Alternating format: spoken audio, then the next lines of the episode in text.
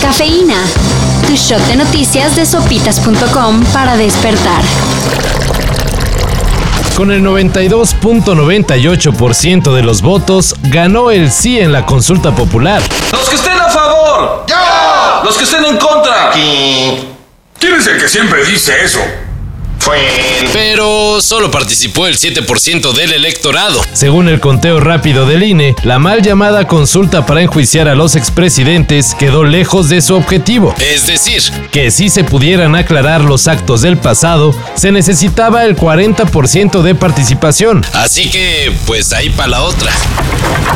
Si piensan que las autoridades ayudan a los familiares de personas desaparecidas, pues no. Y como ejemplo, lo que hizo el colectivo de madres buscadoras de Tamaulipas, el cual envió una carta no dirigida al gobierno, sino al cartel del Golfo, para ingresar al predio de la Bartolina, recientemente conocido como centro de exterminio. Tengamos una tregua de paz. No buscamos culpables, buscamos a nuestros hijos, hijas, padres, hermanos, hermanas y familiares. Señala la carta en la que se acusa la inoperancia de las autoridades. Una vergüenza.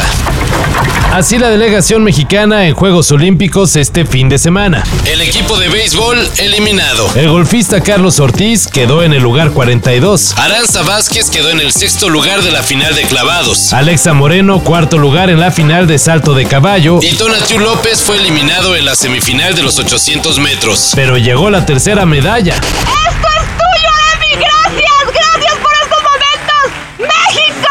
¡Ecuador! ¡Estados Unidos! ¡Gracias! ¡Gracias! Aremi Fuentes logró el bronce en alterofilia al conseguir levantar 245 kilos. Con esto, México va en el lugar 68 del medallero olímpico con tres preseas de bronce. Daft Punk está de regreso. Ah, no, no, no, perdón, no es cierto. Pero eso sí, Thomas Van Galter, uno de los ex integrantes del dueto francés, lanzará nuevo material el próximo año.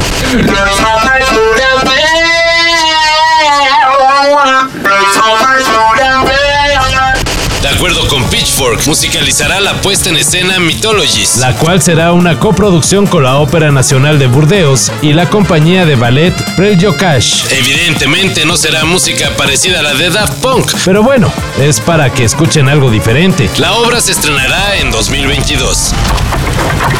tendré que hacer lo que tanto juzgué y darles con muestra a, los- a esos niños y a esos jóvenes que se pueden hacer las cosas.